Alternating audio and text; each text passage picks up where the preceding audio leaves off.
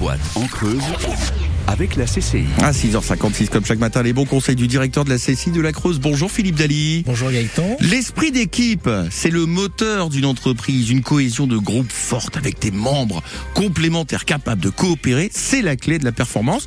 Pour renforcer euh, l'esprit d'équipe en entreprise, plusieurs points sont à prendre en compte. Hein. Ça se décrète pas euh, l'esprit euh, l'esprit d'équipe. Bon, de toute façon, c'est comme dans un collectif, que ce soit une équipe de, de sport, de sport collectif, mais même dans les sports individuels, hein, il y a, l'esprit d'équipe. Donc souvent derrière, on, parle d'altruisme ou de entre guillemets de, solidarité entre entre les équipes. L'enjeu pour la boîte, c'est toujours comment j'arrive à concilier les exigences un peu économiques de, ma boîte avec les enjeux humains. Et donc l'esprit d'équipe, c'est comment j'arrive à conjuguer, je veux dire, mes qualités humaines et professionnelles.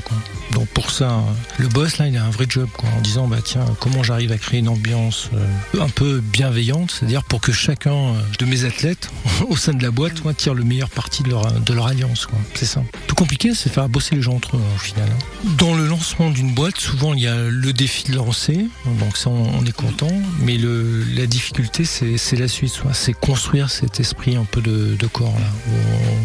On, va être le pack là, puis on, on va tous, euh, tous y aller.